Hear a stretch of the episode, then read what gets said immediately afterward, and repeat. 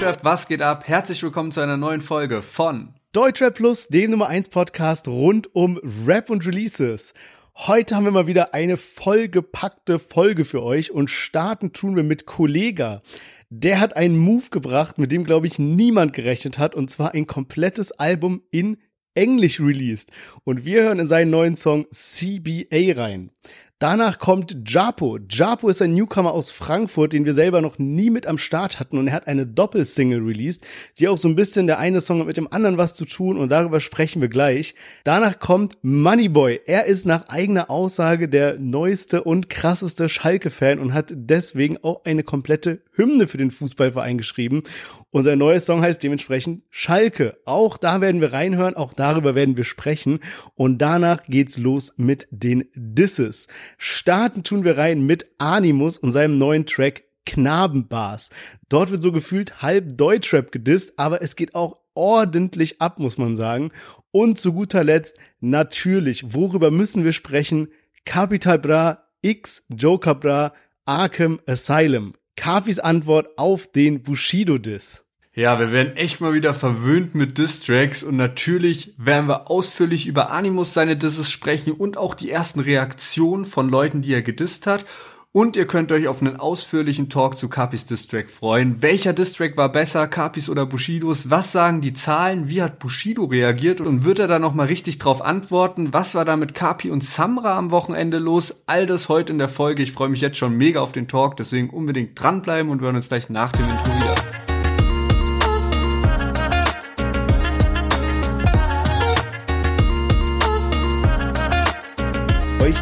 bestimmt auch schon aufgefallen, dass es immer weniger gute Musikvideos zu den Deutschrap-Releases gibt. Es passiert immer häufiger, dass ein Song rauskommt und dann eben nur als so ein Standbild auf YouTube ist, gar kein Video mehr dazu gedreht wird. Und deswegen freut man sich natürlich, wenn es dann doch mal dazu kommt, dass da wirklich so ein Hochglanzvideo mit dabei ist. Und ich habe mal so geschaut, hm, von wem kamen denn so in letzter Zeit so richtig starke Videos raus?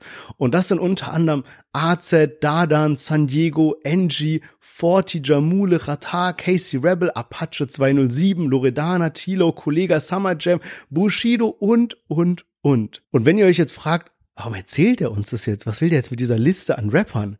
Naja, die haben alle eins gemeinsam. Und zwar sind das alles Künstler und Künstlerinnen, bei denen die Videos von Effekt und oder Nine Mile gesponsert werden. Und da ist mir aufgefallen, was für ein wichtiger Motor im Deutschrap das ist, dass man eben noch so starke Musikvideos genießen kann. Und wenn man es mal einmal weiterspinnt, auch, dass man diesen Podcast hier genießen kann. Denn auch wir werden von Effekt und Nine Mile gesponsert.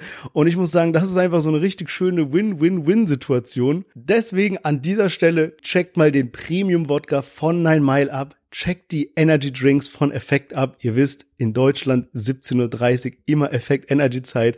Und jetzt ganz viel Spaß mit der neuen Folge. Let's go.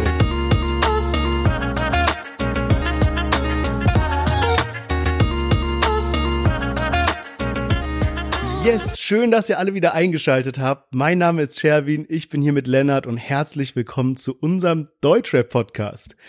Und ich glaube, es gibt kaum einen Künstler beziehungsweise ein Album, über das wir in letzter Zeit häufiger gesprochen haben als Farid Bang und Asphalt Massacre 4. Und heute, endlich in dieser Folge sind die Charts da und ich bin gespannt wie ein Flitzebogen, wie denn Farid Bang jetzt gechartet hat.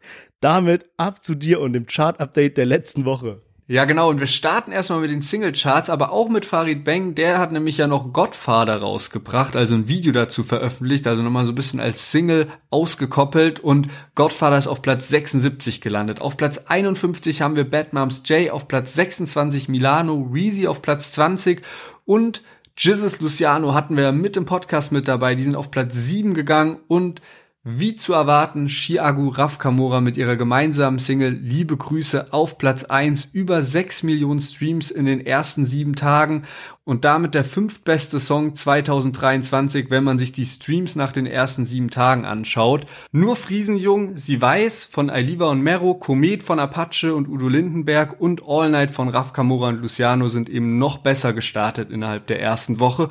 Und jetzt zu den Albumcharts. Da haben wir Farid Bang mit Asphalt Massacre 4 und er ist auf Platz 3 gechartet.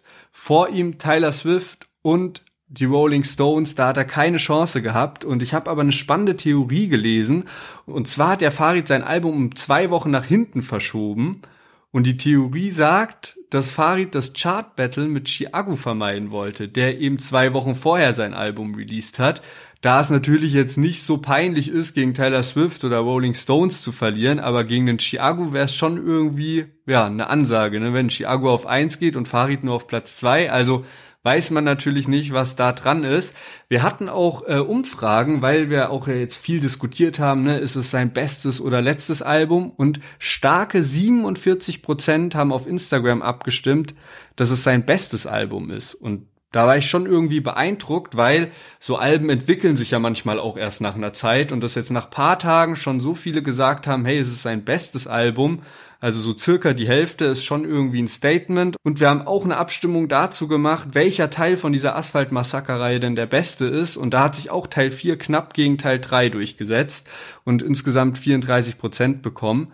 Und ja, also würde ich sagen, ist eine saubere Leistung von Farid, was er da hingelegt hat. Ich glaube, viele Fans sind zufrieden mit dem Album. Und wie es jetzt weitergeht bei ihm, werden wir sehen. Es steht ja im Raum, dass JBG 4 kommen soll mit Kollega, wahrscheinlich nächstes Jahr. Aber Kollega hat jetzt erstmal für eine Überraschung gesorgt. Und zwar mit Cross-Border Armageddon, einem Album auf Englisch, was er einfach so über Nacht rausgehauen hat. Jeder Song vom Album hat ein Video bekommen. Der hat extra dafür einen neuen YouTube-Channel eröffnet, Kollega International. Und bevor wir jetzt weiter darüber sprechen, hören wir erstmal in den Song CBA, der sozusagen der Titeltrack vom Album ist.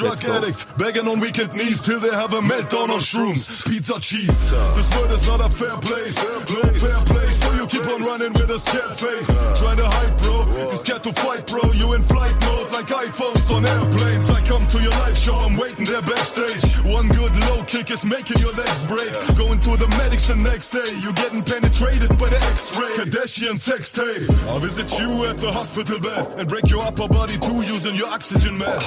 Now you're lying there in a coma, all mummified. My face over your face, I'm singing you a lullaby. Yeah. CBA, CBA, cross border Armageddon, CBA. I'm in Hamburg Hafen on a windy day. Important 50k, pure as. Yes, Kollege mit seinem neuen Track CBA aus seinem gleichnamigen englischsprachigen Album. Und ich komme immer noch nicht klar darauf. Ich muss sagen, so von uns beiden bin ich ja so ein bisschen mehr noch so der Kollega-Fanboy, sage ich mal. Und ich würde schon behaupten, dass ich so mitkrieg, wenn ein neues Album rauskommt, ja. Und es war so Freitag, ich war so ein bisschen noch im Stress von Arbeit, alles mögliche. Ich war danach so verabredet für ein Dinner, musste da so durch halb Berlin fahren und bin ganz kurz in Twitter reingegangen und hab nur sowas gelesen von so, hä, hat Kollege gerade wirklich so ein englisches Album rausgehauen? Ich dachte halt so, hä, ist irgendein Meme, irgendein Joke oder so, hab's halt nicht so ganz geglaubt und hab dann so in letzter Sekunde, bevor ich dann so diese längere U-Bahn-Fahrt auf mich genommen hab, noch schnell so Sachen runtergeladen und hab dann gesehen so, hä, das ist ja wirklich ein neues Album hab mir dann das Kollege-Album runtergeladen, in die Bahn gegangen, Kopfhörer an, Kollege-Album reingehauen und ich bin so auf mein Leben nicht klargekommen. Ich saß echt in der U-Bahn und ich musste teilweise laut lachen. Ich konnte es nicht zurückhalten, weil es mich so umgehauen hat einfach. Jetzt mal erstmal gar nicht aus so einem kritischen Standpunkt, sondern einfach dieser Fact, so, also muss man sich mal geben, er hat ein komplettes Album, also nicht nur ein Song, er hat ein ganzes Album, 17 Songs auf Englisch rausgehauen, ohne große Promo oder sowas, ja. Und dann halt, ja, muss man auch ehrlicherweise sagen, das Englisch hat mich auch teilweise gekillt. Es ist halt so, ich weiß nicht, wahrscheinlich viele von euch hatten so diese Situation, dass so in der Schule, in der achten Klasse oder sowas, dann jeder hat so ein bisschen so Rap angefangen zu hören. Die einen haben hier und da mal gefreestylt und es gab immer so diesen einen Jungen in der Klasse, der so auf Krampf so mit seinem Schulenglisch, was er drauf hatte, so rappen wollte. und ey, genauso, genauso Vibes gibt mir irgendwie dieses Album so ein bisschen. Vor allem viele Parts machen halt oft auch keinen Sinn, weil er irgendwie so mitten im Part von Englisch auf Deutsch wechselt. Ich glaube, manchmal hat das so den Hintergrund, das ist so wie wenn man so Deutschrap hört und dann sagen so Deutschrapper sowas wie so, ja, die Policia jagt mich oder irgendwie sowas, ne, dass man so in einem anderen Dialekt oder in einer anderen Sprache nimmt und er sagt halt so voll auf so einen Part und switcht dann einfach so eiskalt aufs Deutsche, manchmal für Polizei und manchmal halt auch so für andere Parts. Und ja, also ich, ich, ich bin wirklich, ich bin sprachlos, ich bin hin und her gerissen, ich weiß nicht, was da abgeht irgendwie, weil äh, ich komme gleich noch so ein bisschen zu dem, was ich gut an dem Album finde, aber äh, bin jetzt erstmal sehr gespannt, wie hast du denn darauf reagiert, als du gehört hast, Kollega gerade in der aktuellen Phase, ne, Shindy Beef, letzte Woche haben wir noch drüber gesprochen hier, vorm Hotel irgendwie besucht und sowas. Und jetzt ist quasi so der nächste Schachzug ist dann Kollege haut ohne jegliche Promo ein englischsprachiges Album raus.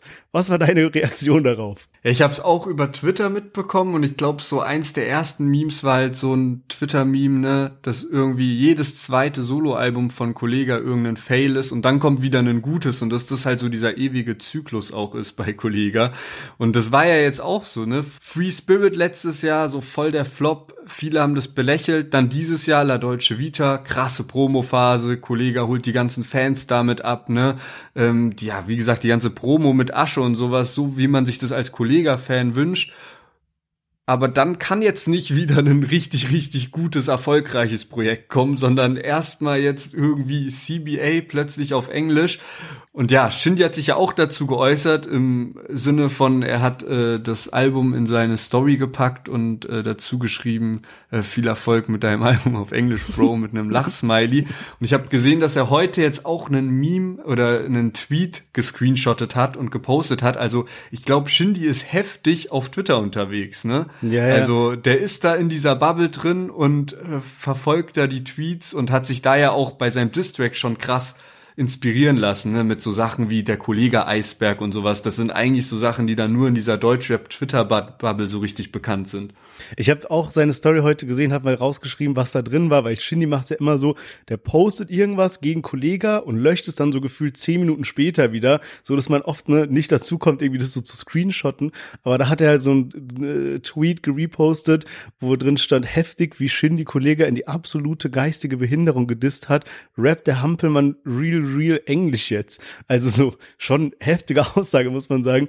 Aber ich glaube so, selbst wenn man so Hardcore-Kollega-Fan ist und man dann, dann ist man jetzt nicht so geisteskrank happy mit einem englischsprachigen Album, weil das, was man will, ist halt wirklich so diese klassischen, geilen Parts von Kollega und das halt so auf Albumlänge. Deswegen glaube ich, dass selbst ein Kollega-Fan verstehen kann, dass Shindy sich jetzt gerade sehr freut, da das jetzt der nächste Schachzug war irgendwie, weil naja, was soll das? Es wirkt so ein bisschen verzweifelt. Ich kann es nicht ganz einschätzen. So, ich dachte mir so, wie witzig wäre das, wenn ein Kollege halt irgend so eine bestimmte Strategie hat, so Texte zu schreiben mit dieser krassen Doppeldeutigkeit in den Wörtern und so und so die deutsche Sprache halt so ein bisschen durch ist, ne, mit den witzigen Vergleichen und sowas, dass man so spittet und so. Aber so in Englisch gibt's noch so 10.000 Sachen und er hat eben so einen Weg gefunden, diese Strategie jetzt auch für die englische Sprache so zu benutzen.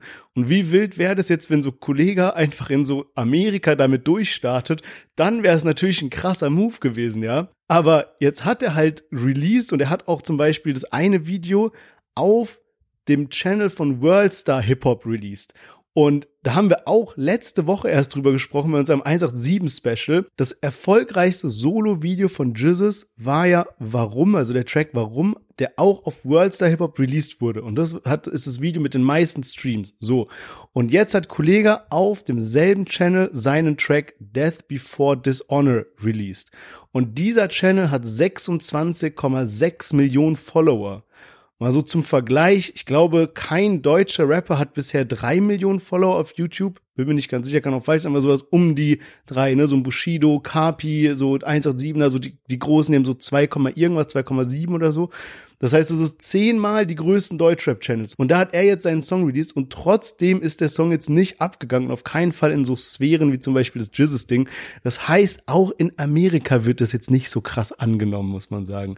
Und das ist halt schon so ein bisschen, ah, also, äh, ich will nicht sagen Fremdscham, so, weil ich, ne, aber ist schon ein bisschen, ne? Aber insgesamt sind die Klickzahlen tatsächlich gar nicht so schlecht. Also jetzt auch auf seinem Kollega International Channel haben die Videos über 200.000 Views. Das ist jetzt auch nicht komplett verkehrt. Also es, ne, die die Leute schauen sich das auf jeden Fall an.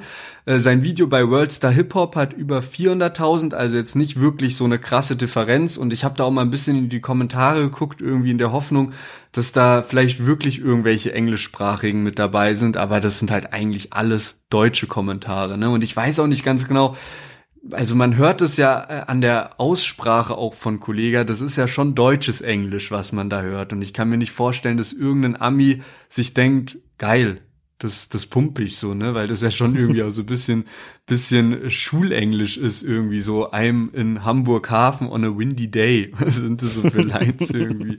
Das ist wild. Und es wirkt halt so ein bisschen, ich weiß nicht ganz genau. Einerseits so Respekt, dass man das halt macht, dass man einfach ein Album auf Englisch aufnimmt. So, das ist schon eine krasse Leistung als Deutschrapper, ne? Einfach in einer anderen Sprache, so. Deswegen, irgendwie habe ich davor auch Respekt, aber irgendwo wirkt es halt schon so ein bisschen nach so einem Hobbyprojekt, was man vielleicht in seiner Midlife-Crisis mal macht, was man dann aber nicht unbedingt der Welt auch zeigen muss, so ungefähr. Ja. Ja, ja, ich habe ich hab auch einen Kommentar gelesen unter dem YouTube-Video, wo einer geschrieben hat, ich will, dass irgendein YouTuber, der so Dashcam-Video macht, das Album laut bei offenem Fenster pumpt und ich die übelste Hood in Memphis fährt. Ich will einfach nur sehen, wie die Leute reagieren. Digga, ich, ey, ich würde so gerne sehen, einmal so durch so eine richtige Hood fahren und dann einfach so Kollega draufballern. Vor allem, du hast ja eben schon gesagt, ne, so ähm, nachdem Free Spirit ja schon so ein bisschen schwoblermäßig ankam, sagen wir es mal so, ist das Album auch auf jeden Fall so eine acht von zehn auf der äh, Schwobler-Skala, würde ich sagen. Also da sind schon einige Sachen, die wirklich grenzwertig sind, wieder drauf. Muss auch sagen, also ne, was finde ich denn gut an dem Album? Einerseits sind die Beats richtig nice, finde ich. Und auch die Hooks sind so richtig gut geworden, zumindest von der Art und Weise, von der Melodie her. Das erinnert mich so ein bisschen an Boss Aura. Und das ist halt so das Album, wo ich so ne, so Kollega-Fan wurde, sage ich mal. Und ich dachte mir so, ey, hätte der dieses Album mit dieser so Energie und allem so auf Deutsch rausgehauen und dann halt eben mit ne guten Parts, so wie man sie kennt von Kollega irgendwie, das wäre schon stark geworden. Jetzt hat er halt, ich glaube, ich glaube, seine Strategie war halt so, Kollege hat ja eine crazy Legacy und er hat halt so probiert, so das, was am besten lief bisher, in ein Album auf Englisch zu packen. Ne? Das heißt, das ist so von jedem seiner Hits ist mal so ein, so ein Ding drauf, sowas wie so ein Motivationssong, sowas, wo so voll schnell ist, was weiß ich, ne, so ein bisschen so, man kennt ja so diesen Style von Kollega. Und dann aber auch das mit den Videos, was du vorhin gesagt hast. Er hat ja wirklich zu allen Songs ein Video gemacht.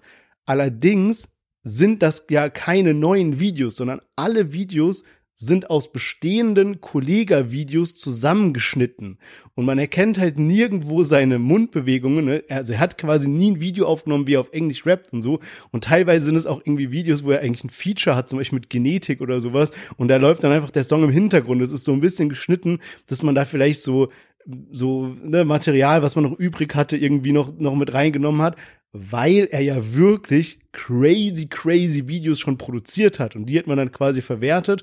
Und somit hat man jetzt ein Album bestehend aus den bekanntesten Styles von Kollega und den Ausschnitten der besten Videos irgendwie, was so ein bisschen halt auch diese guten Klicks erklärt. Und ich habe mich dann auch gefragt, okay, wie finden wir denn jetzt heraus, ob dieses Album in USA eingeschlagen hat oder nicht? Natürlich einerseits so ne, an seinen Streaming-Zahlen und so, aber da können wir jetzt auch nicht so hundertprozentig sagen, was kommt denn aus Deutschland und was kommt aus Amerika. Und dann dachte ich mir so, okay, schaue ich mal Google Trends an. Und Google Trends ist eben so ein Tool, da kann man einfach einen Suchbegriff eingeben und dann wählt man aus, okay, welche Region will man, Deutschland, Amerika, was weiß ich, weltweit und so und sieht dann eben, wie das Suchvolumen für diesen Suchbegriff sich so, ne, ist es hochgegangen oder runtergegangen, zum Beispiel in der letzten Woche. Und da habe ich halt Kollege eingegeben. Und das Witzige ist, dass das Suchvolumen für Kollega in der letzten Woche in USA runtergegangen ist. Also es haben trotz diesem Release weniger Leute nach Kollega gesucht als vor dem Release, was richtig weird ist. Aber ja, dann okay. also, ne, weil ich hätte, das wäre natürlich krass gewesen, wenn du dann siehst, auf einmal aus USA gehen die Google ja. suchen für Kollega extrem durch die Decke, weil die Leute sich halt fragen, ey, wer ist das? Da rappt einer auf, ne, so, aber nee, ist leider nicht so. Vielleicht kommt es ja noch, weil das Worldstar Hip Hop Video wurde ja am Samstag, glaube ich, erst released. Also muss man nochmal abchecken, aber gute Idee. Gute Idee, das so ein bisschen zu beobachten und zu tracken. Es gab ja letzte Woche diese Geschichte mit dem Hotel, wo Kollega irgendwie auf Shindy gewartet hat. Wir haben letzte Folge darüber gesprochen und irgendwie auch so ein bisschen, ja, philosophiert und gemunkelt, was da denn jetzt genau passiert ist, weil es war so nicht ganz klar. Shindy hat so eine Story gemacht, so dieser Mann wartet vor meinem Hotel, nächstes Mal hole ich meine Security und die schlagen ihn zurück. Und dann hat irgendwie Kollege zwei, drei Stunden später wirklich vor dem Hotel von Shindy, wahrscheinlich war es wirklich das Hotel von Shindy, äh, stand dort, hat Stories gemacht und äh, gestichelt und so. Und es war aber irgendwie so ein bisschen unlogisch von der Zeitabfolge. Und jetzt ist da noch so ein neuer Faktor mit reingekommen. Und zwar war Kollega nicht ohne Grund bei dem Hotel, sondern hatte da wirklich einen Videodreh und zwar in Kooperation mit der Firma Sultan of Style. Die machen nämlich Parfüms und haben dann einen Werbespot mit Kollega und mit Frederik dem Butler abgedreht und man hat eben auch Frederik im Hintergrund von Kollega Stories gegen Shindy halt gesehen, ne? Also das war schon irgendwie alles an dem Tag und das macht's halt jetzt noch komischer oder wirft noch mehr Fragen auf.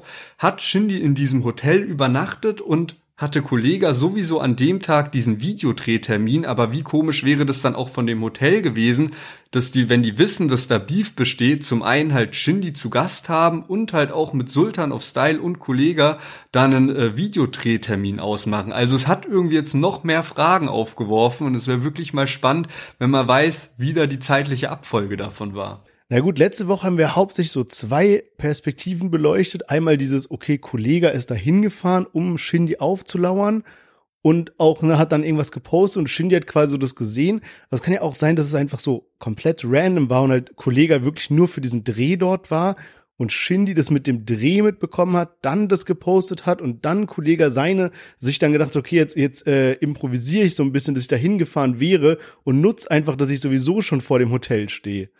Kann ja auch sein. Ja, ich denke, das ist noch irgendwie das Realistischste. Trotzdem aber auch so, war dann Shindy zu dem Zeitpunkt noch im Hotel und war dann in seinem Zimmer oben oder weißt du? Also, sonst muss der ja irgendwie auch an Kollega vorbeigekommen sein.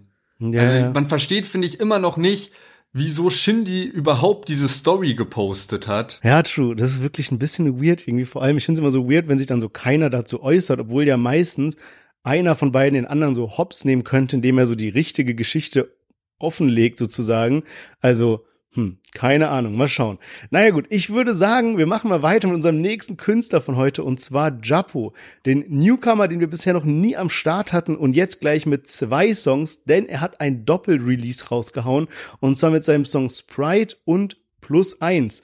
Und ich habe schon am Anfang gesagt, die beiden Songs, die haben so einen gewissen Zusammenhang, weil Sprite quasi so aus Japos Perspektive erzählt. Sprite dafür so für seine Partnerin, Partnerin in Crime, sag ich mal, und plus eins so von seiner Herzensdame erzählen soll. Und wir hören jetzt erstmal in Sprite rein, was so ein bisschen der Main Release ist, muss man sagen. Also, let's go. Ja, sie lieben das, wenn du Krise hast, hab schon viel verkackt, doch draus mehr gelernt. Heute bin ich da, wo sie gerne wären, ey. Gib Gas, gib den Kickdown, ey. Mach was ich mach und ich mach's mit Herz, meine Beifahrerin. Süß wie Desserts, fahr durch die Nacht Richtung Süden ans Meer. Gib Gas, gib den Kickdown, ey. Mach was ich mach und ich mach's mit Herz, meine Beifahrerin. Süß wie Desserts, fahr durch die Nacht Richtung Süden ans Meer. Wir rollen tief die Sonne am Schein. Vielleicht ist morgen schon alles vorbei. Haben noch Zeit, komm, lass sie uns teilen. Ich bin ein Macker, du bist meine Sprite. So, das war Sprite, was wir gerade gehört haben. Und jetzt, der Vollständigkeit halber, hören wir mal noch einmal in Plus 1 rein. Plus 1 kommst überall mit, egal ob Flucht oder Reisen auf Schiff. Jung von der Straße bewege Gewicht. Vielleicht geh ich drauf, vielleicht werd ich erwischt. Du mein Plus 1 kommst überall mit, egal ob Flucht oder Reisen auf Schiff. Kein Spaß, vielleicht ist morgen vorbei. Genieß den Moment, ich schätze deine Zeit.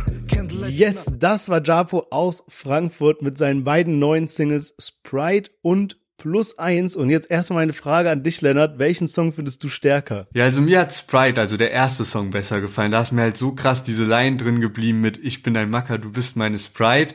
Und da ist ja so diese Doppeldeutigkeit bei Macker mit dabei, ne? Also Macker einmal ja. so als, als Wort, was man kennt, so, ne?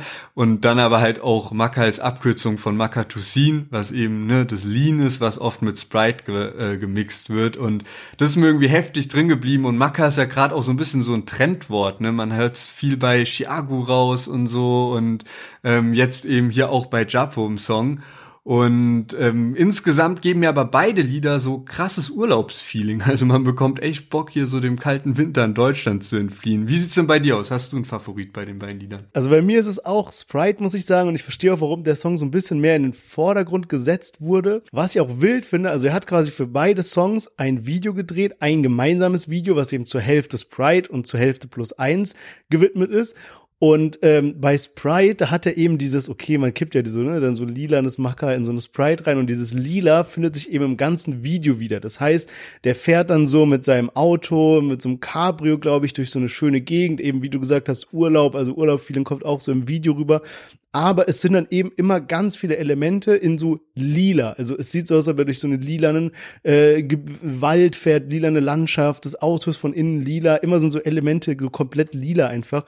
Und weißt du, was mich das so richtig erinnert hat? An dieses so, haben wir noch Peps da? Gar kein Stimmt, gar nichts stimmt, mehr. stimmt, stimmt. Aber nee, ey, ja, geil, geile Tracks, muss ich sagen. Kommt schon stark rüber. Und dann, wenn man einen Newcomer hat, äh, und der rappt dann eben auch so ein bisschen härtere Lines, ne, dann denkt man sich immer so, ja, okay, aber ist es jetzt real oder nicht, ja? Und bei Japo muss man sagen, ist das real, denn seine ersten Texte sind sogar im Knast entstanden. Und dazu gab es nämlich einen wilden Bericht, ne, so, ne, warum das alles passiert, ne, warum war er im Knast und so. Und zwar war die Schlagzeile dealendes Brüderduo festgenommen. Und äh, in dem Bericht stand dann, die verdeckt ermittelnden Beamten beobachteten zwei Männer, die gerade dabei waren zu dealen. Geld gegen Drogen. Kurzerhand wurde der 20-jährige Händler und sein 19-jähriger Käufer von den Beamten festgenommen. Im Anschluss durchsuchten die Zivilpolizisten die Wohnung des Dealers, die ebenfalls als Drogenversteck des dealenden 32-jährigen Bruders diente. Die Beamten beschlagnahmten hier Rauschgift in großer Menge. Wie es der Zufall will, kreuze der ältere Bruder mit weiteren Drogen während der Durchsuchung auf. Erneut klickten die Handschellen. Insgesamt, also ist nicht lustig, ne, aber so, ich muss lachen, wie es geschrieben ist irgendwie. Insgesamt stellten die Beamten rund neun Kilogramm Haschig und 420 Gramm Marihuana sicher. Damit nicht genug, sie fanden noch knapp 26 Gramm Amphetamin und einige Ecstasy-Tabletten. Die Brüder verbringen ihre Zeit bis zur Hauptverhandlung nun in Untersuchungshaft. Also echt eine heftige Story, vor allem wenn man bedenkt, dass Japo, also der jüngere Bruder, zu diesem Zeitpunkt 20 Jahre alt war. Das ist schon crazy. Ja, so erklärt sich auch der Name von seinem YouTube-Channel. Japotheke, finde ich, hat krass Potenzial, der Name. Also richtig geiler Name, da kann man so viel draus machen in kreativer Hinsicht. Ne? Also wenn man jetzt so sein Album vielleicht so nennen würde oder so, ne, was man da für Möglichkeiten hat bei der Covergestaltung oder auch bei Songtitelauswahl und so, ne, aber auch so insgesamt, ne? Also Japotheke ist irgendwie ein geiler Name, kann man viel äh, visuell krass darstellen und so und gut mitarbeiten, finde ich ganz nice. Was mich jetzt so bei dieser Doppelsingle erst ein bisschen gestört hat, als man nicht wusste, ob das jetzt so zwei Lieder sind, war so ein bisschen der Songtitel. Also ist ja normal, dass bei Doppelsingles dann so ein Slash ist oder so, aber dadurch, dass das zweite Lied plus eins heißt, fand ich das so ein bisschen verwirrend irgendwie, dass ich nicht so direkt ge nicht direkt gecheckt habe. Ja, true. Ich war am Anfang auch ein bisschen confused, muss ich sagen, weil man das ja nicht oft liest. Das ist ein, das ist ein Titel quasi nur aus zwei Symbolen besteht oder zwei Zeichen, einmal ein Plus und einmal eine, eine Eins, so als Zahl sozusagen. Ähm, ja, gebe ich dir recht. Aber muss sagen, also beide Songs gefallen mir sehr, sehr gut und ich habe auch gesehen, Japo war schon bei Hype Culture. Das ist ja dieses neue Format, wo die immer in so einer wirklich coolen Art und Weise Themen zusammenfassen. Und äh, in diesem Fall ging es um Barbershops, ja. Und äh, der Grund war, also es ging dann um so, so Boxerschnitt, Taperfade, Edgar, alles Mögliche. Und der Grund war eben, also warum war Japo dabei? Weil er früher auch mal so beim Friseur gejobbt hat. Und einerseits fand ich so crazy zu sehen, wie oft, die blenden dann ja immer so kurze Songausschnitte auch ein, ne? wenn die so sagen so, und dann kam der Trend in Deutschland an. Und dann sieht man, kommen so Songausschnitte von so Deutschrap-Songs.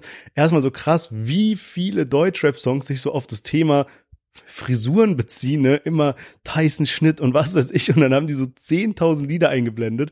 Aber was ich dann auch ganz witzig fand, es gibt ja in Deutschland so eine Meisterprüfung als Friseur, ne? Und das so, ich habe mich immer so gefragt, hä, ja, wie ist denn das mit so so mein Barbershop hier um die Ecke irgendwie? Da habe ich jetzt nie irgendwie gehört, dass da einer irgendwie einen Meisterbrief hat oder so. Und offiziell, das wurde nämlich dann in diesem Video mit Japo geklärt, ist es so, du darfst als Barber darfst du so alles schneiden, was quasi unter der Brille ist, sag ich mal, ja, unter dieser Brillenbügellinie, also den Bart, besser gesagt, ja. Für alles, was da drüber ist, brauchst du aber so einen Meisterschein oder ne, so einen deutschen Meistertitel oder wie das heißt, ja. Und dann ne, fragt man sich, okay, gut, wie ist denn das jetzt so? An jeder Ecke hier ist irgendwie so ein Barbershop. Es hat jetzt nicht jeder irgendwie so einen Meistertitel, ne? Oder das ist eben so, weil diese Meister, die können auch diesen Titel verleihen Das heißt, ne, man, die sagen dann, ja, der Barbershop, da bin ich der Meister und da bin ich der Meister und so weiter. Und wenn es dann aber zu einer Prüfung kommen würde, wenn jetzt jemand kommt und sagt, jo, wo ist denn hier euer Meister, der hier seinen Meistertitel bereitstellt für diesen Barbershop, dann muss der innerhalb von 15 Minuten äh, erscheinen, sonst kann es eben zu einer Strafe kommen oder sowas. Und keine Ahnung, so in a nutshell merkt man einfach mal wieder, wie so absurd diese, diese Gesetze teilweise sind, ne, so jeder kriegt so stabil Haare geschnitten, aber so in 15 Minuten muss so ein Meister da sein, wenn du überhalb des Bartes schneidest und so, so voll dumm irgendwie. Wild. Ja, Mann. Junge, also man schläft nicht ruhig als Meister. Ja, ich habe noch sowas gelesen, irgendwie, du darfst doch nicht weiter als 20 Kilometer wie der Friseursalon beziehungsweise Barbershop, wo du ne, so deinen Meistertitel für hergibst. Aber das ist ganz weird. Da waren dann auch Kommentare, wo irgendwie einer meinte, ja, wenn du zum Beispiel ähm, Geigenbauer bist und du baust so Geigen aus Holz, Holz und so, das kannst du einfach so machen, aber wenn du Orgeln bauen willst, dann brauchst du Meistertitel. und dann gibt's ja manchmal so, ne, so voll random irgendwie dann diese, diese, diese Pflicht für so Titel. Aber ja, fand ich eigentlich ganz witzig da und hat Japo auf jeden Fall gut gemacht. Das ist ja gerade auch bei so einem Newcomer immer so, ne, so ein gutes Zeichen, man sieht, okay, er kann sich, ne, der, der, der ist auch unterhaltsam, wenn der in so einem Video auftaucht und spricht und sowas. Also finde ich sehr, sehr stark. Und auch eine etwas traurigere Geschichte, wo ich aber trotzdem auch was gelernt habe, muss ich sagen. Hat alles angefangen mit einem Video zu Polo G, was ich letztens gesehen habe. Und bestimmt haben das, hat das der eine oder die andere auch von euch gesehen, und zwar wo Polo G bei GQ seine Iced Out Jewelry Collection vorstellt und sowas, ne? Und ähm, es gibt halt eben so verschiedene Arten von Ketten. Und eine Art von Ketten, die man so in letzter Zeit eben häufiger auch sieht, sind so Memory Pendants heißt es. Das ist quasi so, du hast so eine Ice-Out-Kette und dann ist unten so der Anhänger, der ist dann so ein Foto von einer Person. Das ist dann da so drin sozusagen, ne? Und das machen eben dann viele Rapper, wenn sie zum Beispiel eine ja, geliebte Person verloren haben, sage ich mal, dass man die dann immer bei sich hat. Und so ist es auch bei Japo. Der hat leider Ende 2021 seinen besten Freund verloren, weil der in Frankfurt erschossen wurde. Und seitdem trägt auch Japo so eine Kette mit so einem Foto von seinem Freund, ne, mit so einem Memory Pendant an seiner Kette dran. Finde ich sehr, sehr krass. Finde ich auch sehr, sehr krass, dass das in so einer Art und Weise ne, dann erinnert wird und sowas. Aber zusammengefasst, um auch wieder wieder hier was fröhlich zu sagen, also zusammengefasst werden jetzt hier eine kleine Achterbahn der Gefühle. Und ich muss ehrlicherweise sagen, bin wirklich begeistert von dem, was ich von Japo gehört habe. Der ist auch gut connected, so, der macht das ganz gut. Man merkt, da ist was Reales dahinter, hat jetzt stabil abgeliefert. Und ich glaube, wir können noch einiges von ihm erwarten.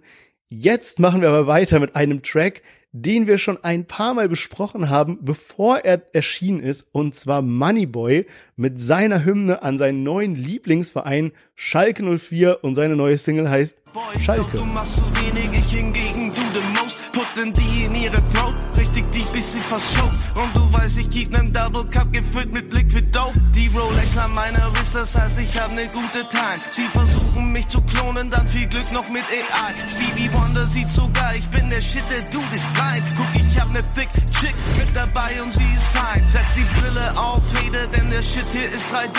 Wenn du bist mich jetzt auf Twitter, dann pass auf, wenn ich dich seh. Und wenn das P hier steht für Player, Homie, ja, dann push ich P. Traf die Bitch in Gelsenkirchen und ich nahm sie mit nach Wien, ey.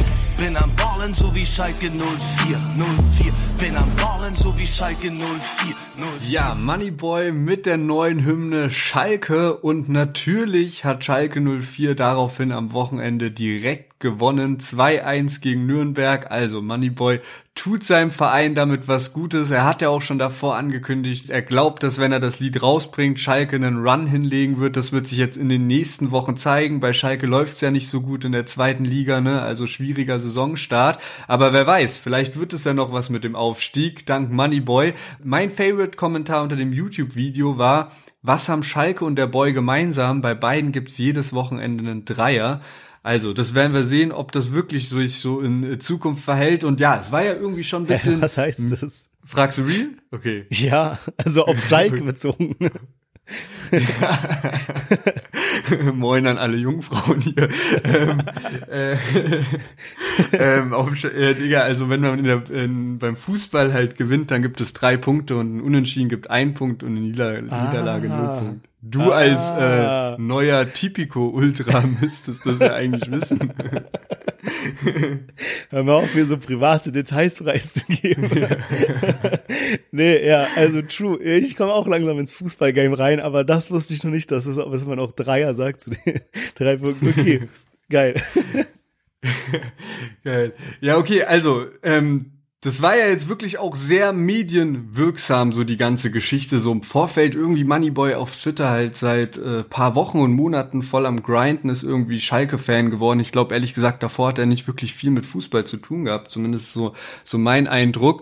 Und äh, jetzt war er aber eben vor paar Wochen dann für den Videodreh zu diesem Lied halt auch bei dem äh, Schalker Vereinsgelände, bei einem Training oder so mal am Start und äh, hat dann natürlich komplett die Aufmerksamkeit auf sich gezogen und äh, ist auch bekannt bei den ganzen Sky-Reportern oder Sport1-Reportern, die sich dann direkt auf ihn gestürzt haben und er hat sich dann zu einem kleinen Interview hinreißen lassen und ja, irgendwie so Moneyboy-Interviews sind schon lustig so, ne? Also ich habe dann direkt wieder so ein bisschen Vibes bekommen von diesem äh, Joyce TV-Interview, was er da vor über zehn Jahren rausgehauen hat.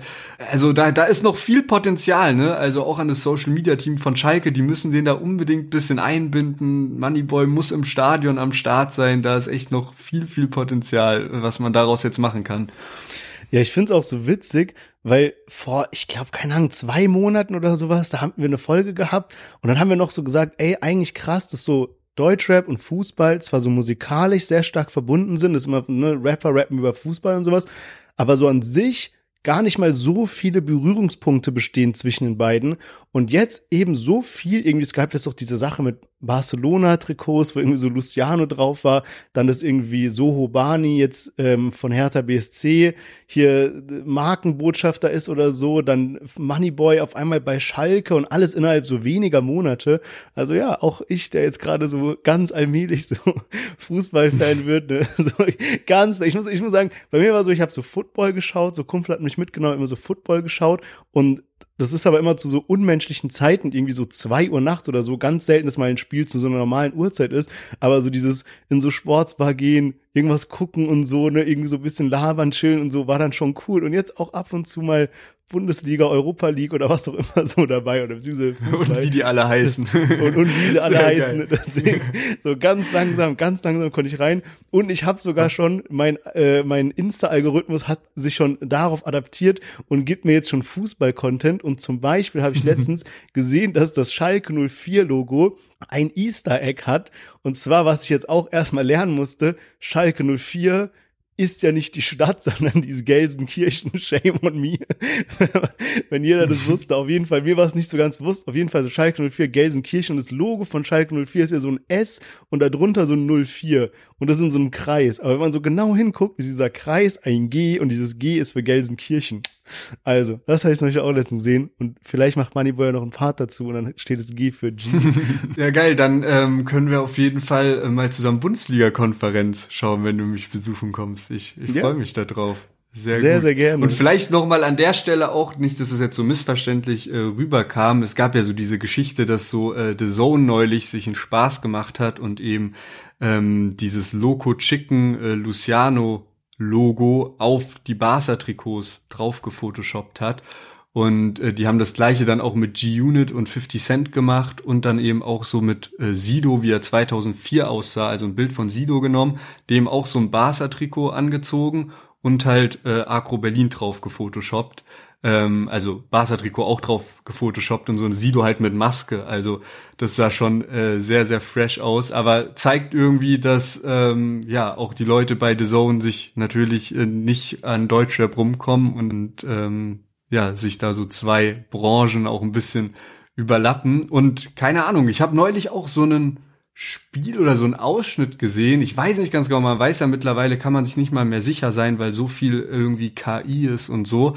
Aber da hat der Reporter gesagt, Schalke dreht den Swag auf. Also, ich weiß nicht, ob das real war, aber auf jeden Fall habe ich da gedacht, eigentlich müsste auch Moneyboy mal ein Schalke-Spiel kommentieren. Bei Celo und Abdi hatten wir das jetzt schon mal stimmt, so. Der hat, die haben stimmt. ja äh, mal ein Spiel vom FSV Frankfurt kommentiert. Also Moneyboy ist auf jeden Fall jetzt voll drin, habe ich gesehen. Er hat jetzt zum Beispiel auch seine Fingernägel lackiert aber nicht nur lackiert, so wie zum Beispiel der eben erwähnte Sido ja seine Fingernägel einfach schwarz lackiert, sondern er war wirklich im Nagelstudio und hat seine Fingernägel so verlängern lassen und da dann drauf so Schalke 04 Logo, blaue Fingernägel und sowas kommt auf jeden Fall sehr, sehr wild, muss man sagen. Ich freue mich auch schon darauf, wie Moneyboy sich denn ab sofort nennen wird, weil eigentlich so mit jedem neuen Film kommt irgendwie so ein neuer Name. Und es ist auch ganz witzig, wenn man so auf Wikipedia geht, dann ähm, ist ja immer so am Anfang steht dann sowas wie so Person XY, dann und dann geboren oder auch bekannt unter dem Name. Und bei Moneyboy schon eben Moneyboy, 27. Juni 1981, also Moneyboy ist ne, 43 Jahre alt oder so, ähm, in Wien auch YSL No Plug oder YSL Plug oder selten auch YSL Beezy, Francho Santana oder Flirt genannt. Und da dachte ich mir so, ja, gut, aber da fehlt noch einer. Was ist denn mit Pineapple the Fruit Dude? So hieß der nämlich auch. Stimmt, mal. das ist eigentlich der, fast der bekannteste davon. Ist ja. so. aber ja, ey, okay, eine letzte Sache, die ich noch gesehen habe, die fand ich nämlich auch äh, äh, sehr spannend. Und zwar habe ich auch auf seinem Wikipedia gefunden. Und zwar hatte Moneyboy ja mal diese Glow Up Dinero Gang zusammen mit Medikamenten Manfred und Hus Hustensaftjüngling. Für die Leute, die ein normales Leben haben und nicht so tief in dieser Materie drin stehen, das war so ein bisschen so sein Label halt, ja. Und da stand dann, der größte Erfolg konnte im Jahr 2015 erreicht werden, als die Mitglieder der Glow Up Dinero Gang, Moneyboy, Medikamenten Manfred und Hu- Hustensaftjüngling auf dem Collabo-Album Classic von Bushido und Shindy als Feature vertreten waren und dafür sogar eine goldene Schallplatte erhielten. Also richtig wild. Und anscheinend haben die so direkt dafür dann auch noch so einen Song gemacht, irgendwie so Goldrapper oder so, ich weiß wer genau, aber so, weil sie halt so krass abgefeiert haben. Und ähm, das ist halt gerade auch deshalb spannend, weil ja äh, Bushido letzte Woche so ein bisschen durch die Blume so ein Classic 2 Album mit Shindy angekündigt hat. Ja, die waren damals auf so einem sogenannten Hidden Track mit drauf. Also ich glaube, beim letzten Track war dann so kurz Pause, nachdem der normale Track zu Ende war und dann hat man Moneyboy und ich meine nur einen von den beiden anderen gehört. Und es gibt vielleicht auch beide, ich weiß nicht mehr ganz genau. Und es gibt auch ein gemeinsames Foto, also von Shindy, Bushido und ich glaube nur zwei von den drei anderen. Ich weiß nicht ganz genau, wer da, wer da gefehlt hat. Aber weil du gerade auch die Glow Up Dinero Gang ansprichst, neulich habe ich so Twitter geöffnet und ich habe so ein Bild von, ein aktuelles Bild von Moneyboy, Hustensaft Jüngling und äh, Medikamenten Manfred gesehen und habe die Caption gelesen, drei Hurensöhne. Und das ist ja eigentlich so ganz normal, was man halt so auf Twitter liest. Und dann habe ich aber gesehen, dass Money, dass Moneyboy den einfach das selbst gepostet hat mit seinem offiziellen Twitter-Account. Und ich habe es gar nicht erst gecheckt und dachte halt so, ja, okay, ganz normale Twitter-Sprache, ne, so was man halt so liest. Aber das hat mich so krass gekillt, als ich gesehen habe, dass Moneyboy den einfach selbst gepostet hat mit der Caption. Ah, shit.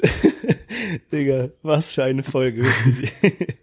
also, um mal wieder ein bisschen klarzukommen, was ich auch sehr spannend fand, war, dass sowohl Moneyboy als auch Raf Kamora aus demselben Heimatsort kommen, und zwar Rudolfsheim 5 Haus in Wien, ne?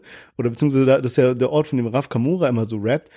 Und fand ich irgendwie ganz witzig, weil die beiden ja eigentlich gar keine Berührungspunkte haben. Also ich glaube, ich habe noch nie ein Bild von den beiden gesehen oder auch irgendwie mal so ein, so ein Feature, auch wenn es nur so joke-mäßig wäre oder so eine irgendwas davon mitbekommen, was ja eigentlich ne, witzig ist, wenn so zwei Berühmtheiten aus demselben Ortsteil kommen oder Stadtteil kommen. Okay, sehr wild. Das wusste ich auch nicht, dass Moneyboy auch aus Fünfhaus kommt. Bei Raff hat man das ja immer präsent, weil der es in jedem zweiten Song sagt. Und ich bin jetzt äh, die Tage auch in Wien und eigentlich steht es auch so ein bisschen auf der Sightseeing-Liste, mal in Fünfhaus vorbeizuschauen.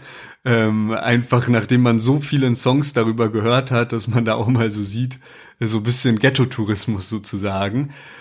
Aber kommen wir mal zu einem anderen Thema. Und zwar Luciano geht jetzt bald auf Tour. Und in diesem Zug möchten wir euch kurz unsere neue Kooperation mit Dreamhouse und Streetlife International vorstellen.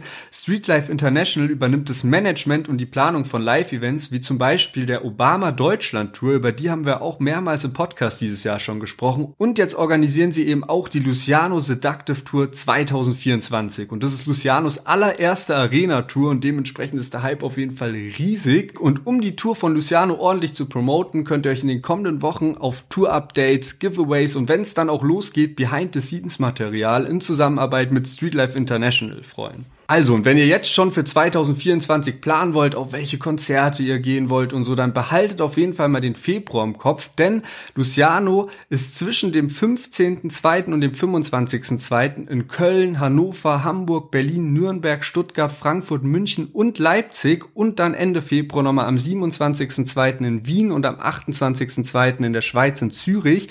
Und Lucianos Auftritte sind ja wirklich bekannt ein heftiges Erlebnis. Also wenn man ein bisschen so Social Media verfolgt, Sherwin und ich haben ihn ja auch schon mal live gesehen und so. Es geht wirklich brutal ab und er hat ja gerade auch den heftigsten Hype überhaupt. Er hatte dieses Jahr ja einen neuen Rekord aufgestellt, als allererster Deutschrapper sieben Millionen monatliche Hörer auf Spotify geknackt und dann auch noch paar Monate später hat er sich gesteigert und über achteinhalb Millionen monatliche Hörer auf Spotify gehabt. Also wartet nicht zu lange mit den Tickets und holt euch jetzt schon ein Ticket für den Tourstandort in eurer Nähe. Die Ticketpreise starten bei 50 Euro aufwärts.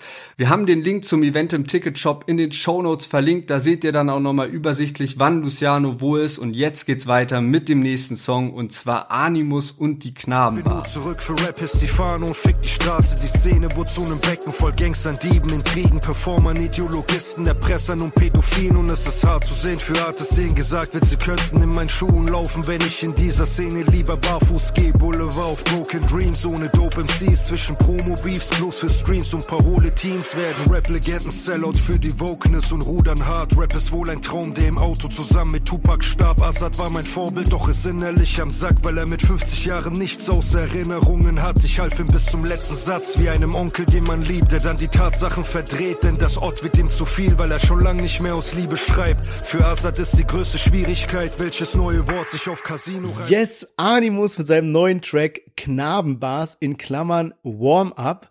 Und ja, es ist jetzt kein so dedizierter Diss-Track, sondern eher wie ein Rundumschlag. Oder man könnte auch sagen, einfach mehrere Diss-Tracks in einem, weil es werden schon sehr gezielt Personen gedisst. Wer das ist, werde ich gleich mal alles aufzählen. Aber letzte Woche haben wir noch so darüber gesprochen, so, ey, was für eine krasse Zeit wir eigentlich gerade haben. Rap-Legenden kommen wieder zurück. Bushido, Shindy tun sich zusammen, dann Diss mit Kapi und alles hin und her irgendwie. Und ich habe jetzt mal auch dazu bezüglich diesem ganzen Diss-Thema äh, so einen richtig niceen Post gesehen. Da hat einer irgendwie so probiert, mal alle Diss-Tracks des Jahres runterzuschreiben, also die es schon gab, ne? Und wir erinnern uns zum Beispiel an den Yakari Kapi-Diss. Dann gab's PA Sport Flairgate, haben wir auch mit drin gehabt. Kianush, wer bist du? Auch gegen Flair. Dann Bushido Dark Knight gegen Kapi, ne, werden wir später nochmal drüber reden. Jetzt auch Capital Bras Antwort, Arkham Asylum, kann man auch mit dazu rechnen. Shindy mit Free Spirit, Farid Bang mit Freitag der 13. gegen Shindy und noch Moseno mit Schweine und Diamanten, also auch ein Diss gegen Flair. Das heißt, in Summe wurde Flair relativ oft gedisst, muss man sagen. Und Flair wurde eben auch auf diesem Track sehr, sehr heftig gedisst, muss man sagen. Neben anderen KünstlerInnen, wie zum Beispiel Azad, Manuelsen, Shirin David, Lars, Bad Moms J, Cool Savage und UFO 361, falls ich jetzt nicht irgendjemanden vergessen habe, der hier so durch die Blume gedisst wurde. Aber es sind schon einige und man muss auch sagen, ne, also es soll jetzt nicht so ein krasser Vergleich sein, aber es sind jetzt nicht nur so dahin geworfene Parts, wie man sie manchmal auf einem Farid Bang Track beispielsweise sieht, ne, weil wir den jetzt in letzter Zeit häufig mit dem Podcast hatten, sondern es sind schon immer komplette Abschnitte, ne, eine Zeile nach der anderen, nach der anderen und sowas, die aufeinander aufbauen, die teilweise auch so einen persönlichen Bezug haben und so weiter. Also es ist schon, ne, wie ich gesagt habe, so wie mehrere Distracks in einem. Ja, auf jeden Fall. Und das feiere ich auch an dem Lied. Also dieser komplette Gegnerbezug und jetzt nicht irgendwas Austauschbares oder jetzt auch nicht unbedingt immer nur so die offensichtlichsten Sachen, sondern schon, dass man merkt, okay, Animus hat sich damit seinen Gegner ein bisschen auseinandergesetzt und hat sich was überlegt und er hat's auch lange angekündigt, er will musikalisch zurückkommen und so. Er, ich glaube, das ist jetzt das erste, der erste musikalische Output seit zwei Jahren, also seitdem Sonic Black 2 halt rausgekommen ist, wo er eben mit einem Feature mit da drauf war. Also es war schon eine gut lange Pause von Animus und ehrlich gesagt, glaube ich, ist das das Beste, was ich je von Animus gehört habe. Also Beat ist geil, Beat ist richtig, richtig gut. Ich dachte am Anfang so hm, ein bisschen monoton, da muss jetzt irgendwie so einen boah, ich bin wirklich kein Instrumentenexpert oder so, aber ich dachte so, da muss jetzt irgendwie, keine Ahnung, so ein Streichinstrument dahinter kommen oder irgendwie so ein Piano oder sowas, so weißt du, irgendwas, was den äh, Beat noch so ein bisschen besonders macht und noch so ein bisschen so mehr Episches reinbringt. Und dann kommt dieser Sound, den er da reingebracht hat. Das ist zwar anders, als ich es mir vorgestellt habe, aber eigentlich noch umso besser. Also wer den Track anhört, der weiß, was ich meine. Da kommt irgendwie so ein Sound. Mich hat es auch ein bisschen an so Kurdo-Lieder erinnert, dieses Geräusch. Also richtig, richtig gut, muss ich sagen. Ähm, hat mir sehr gut gefallen. Und er geht schon heftig ran bei Flair, so, ne? Die Lines gegen Flair sind schon richtig, richtig krass und auch gegen Shirin David, so fast bisschen so Psycho, ne? Dass ich so nicht weiß, ob ich es wirklich so krass feier, weil das so heftig ist. Aber es sind zumindest mal Lines, die halt punchen. Davon hätte zum Beispiel ein Kapi mehr gebraucht, muss man sagen. Ja, also ich muss auch sagen, für mich ist es auch einer der, wenn nicht gar der stärkste Animus-Track ever. Und auch die Liste, die ich gerade vorgelesen habe, ne, wenn ich mal damit vergleiche, dann ist es rap-technisch schon auch einer der besten Diss-Tracks, die wir dieses Jahr hatten. Und ich meine, ich muss ehrlicherweise sagen, das habe ich mir hier auch als Notiz aufgeschrieben. Ich finde so das Einzige, was mir halt so gar nicht gefällt, sind dass so manchmal diese frauenfeindlichen Parts wirklich eins drüber sind. Ähm, das finde ich ist teilweise einfach so ein bisschen zu viel, als dass ich das so geil hören kann sozusagen. Auf der anderen Seite geht er halt seine äh, Rap-Gegner so stark an und das mit einer Finesse in seinen Texten, das einfach so geil ist, weil gerade was du eben gesagt hast, das Schlimmste an einem Distrack ist, wenn er einfach nicht hart genug ist. Und das hatten wir halt bei einem ähm, Keanu, das hatten wir jetzt, werden wir jetzt gleich darüber sprechen, bei einem äh, Kapi und bei vielen anderen. Und da geht er schon heftig ab, muss man sagen. Aber das dann noch gepaart mit seinen textlichen Skills ist halt wirklich, wirklich krass. Und ich habe mich jetzt auch gefragt, ist das jetzt der Durchbruch? Weil ich meine, Animus ist schon Fame und sowas, aber so wirklich so der musikalische Durchbruch, dass man so komplett davon reden kann, den hat er, glaube ich, noch nicht so wirklich gehabt. Und wenn man mal jetzt auf seine jetzige Situation schaut, Nummer eins, er hat einen wirklich erfolgreichen Podcast. Das heißt, er hat irgendwie ne, eine große so, so Reichweite, muss man sagen. Dann seine in Anführungszeichen Opfer, also von seinen Distracks, die bieten halt mittlerweile auch echt viel Angriffsfläche. Können wir auch gleich nochmal drüber sprechen.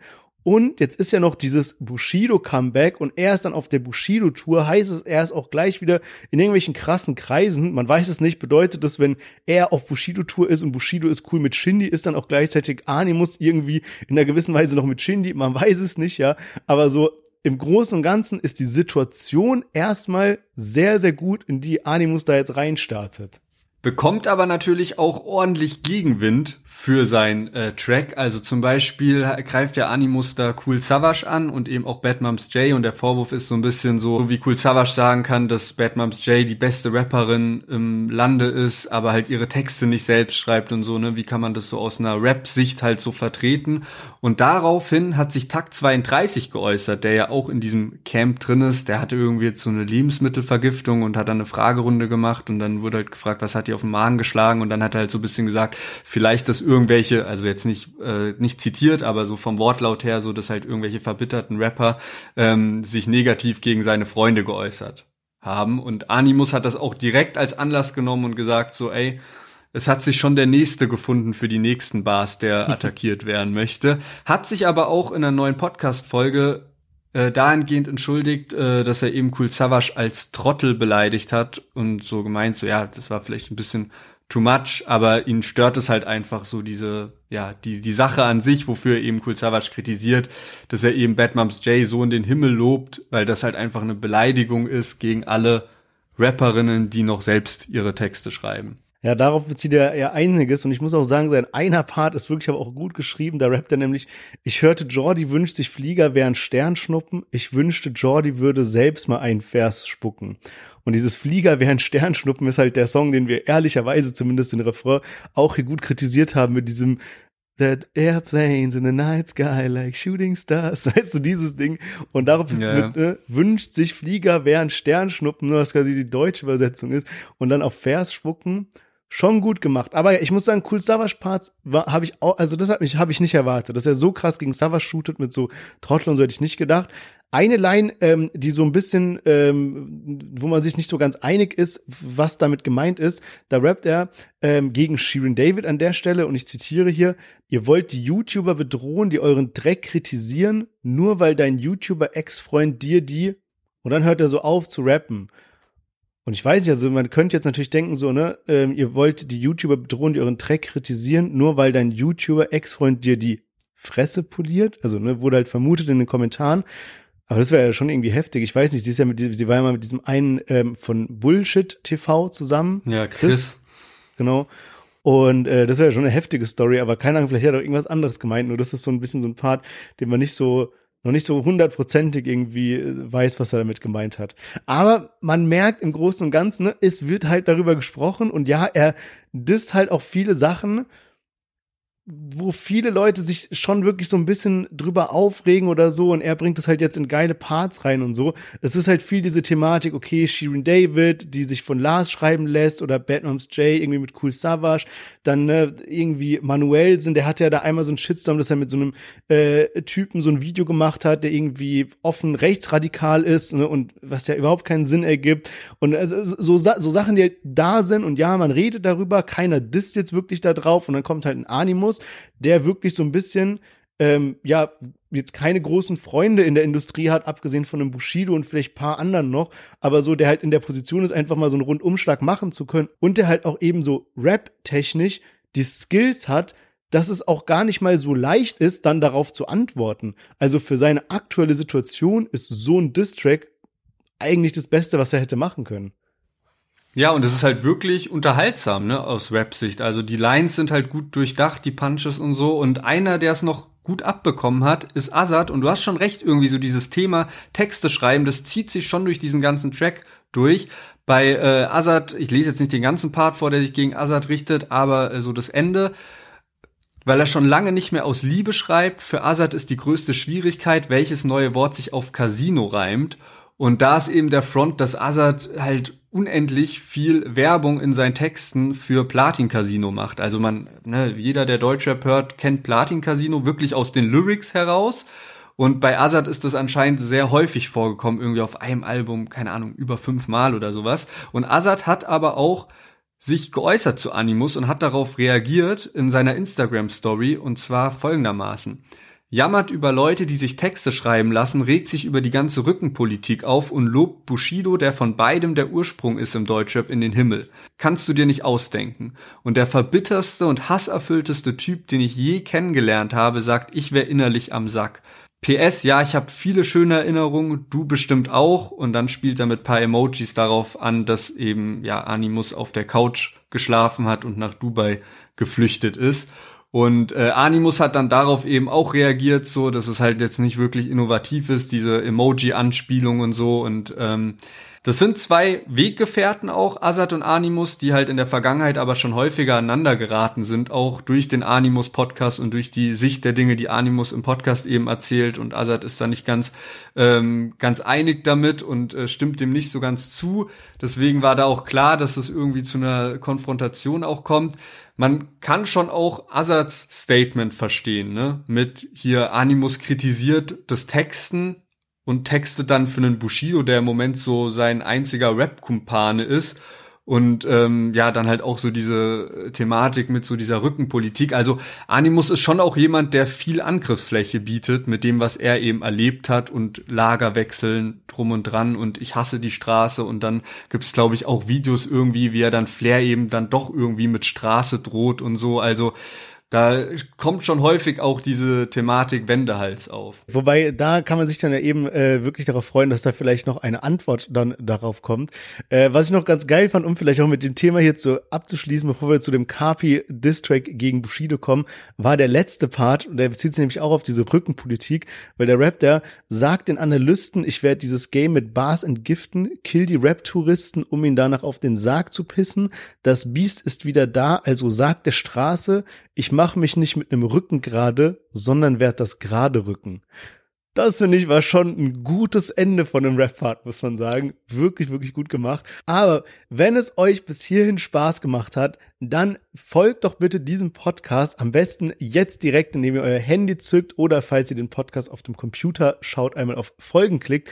Das unterstützt uns auf jeden Fall genauso wie eine positive Bewertung. Also, falls ihr es genießt, hier jede Woche die neuesten Deutschrap News zusammengefasst zu bekommen oder auch die neuesten Releases analysiert zu bekommen, äh, mit weiteren Hintergrundinfos oder auch Interviews, wie wir bald wieder ein paar heftige raushauen werden, dann denkt doch bitte daran und hinterlasst eine sehr gute Bewertung. Das freut uns immer.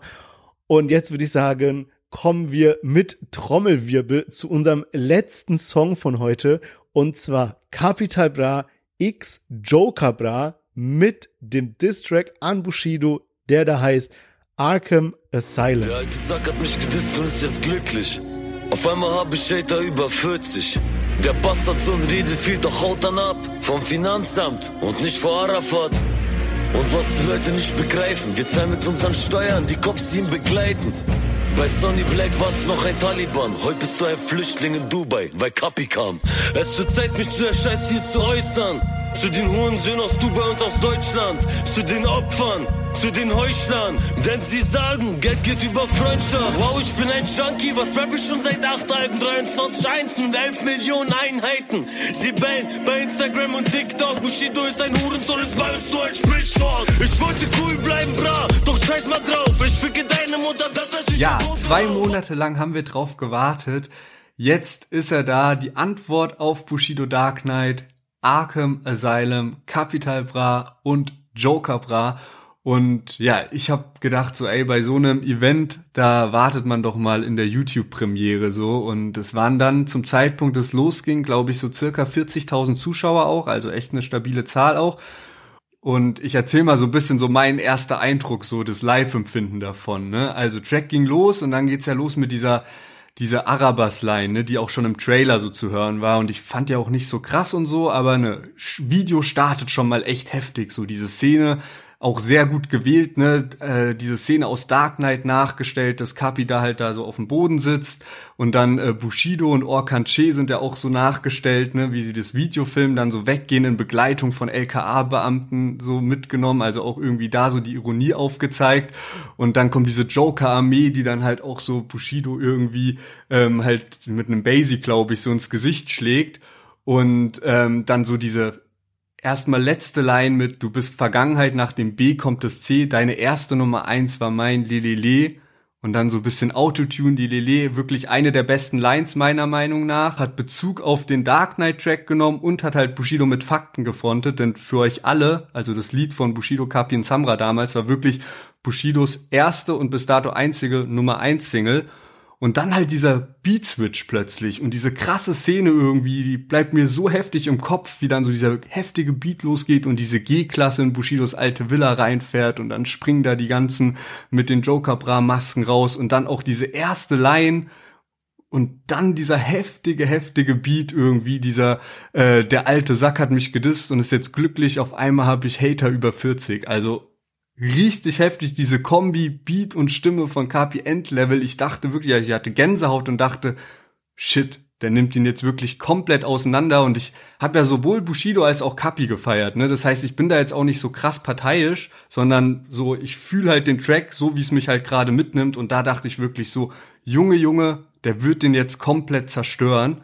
Und dann geht der Track so weiter und da war, fand ich schon so ein bisschen das Problem, dass so weitere starke Lines gefehlt haben. Da kam schon noch die ein oder andere, die gepuncht hat.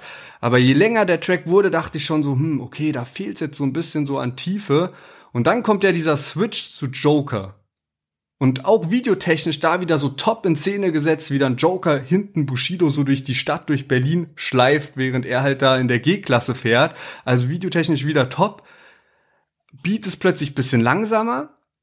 Und es wäre auch okay so gewesen, wenn das nicht plötzlich das Ende gewesen wäre. Also das war wirklich so, Lied war zu Ende und ich dachte so, was? Das war's jetzt? Wo ist da das Finale? Also entweder hätte er da zurück zu Kapi wechseln müssen oder nochmal Beatwechsel und Joker rasiert Bushido komplett, aber so ein plötzliches Ende ohne Finishing, ey, keine Ahnung, was, ich, was er sich dabei Ja. gedacht hat.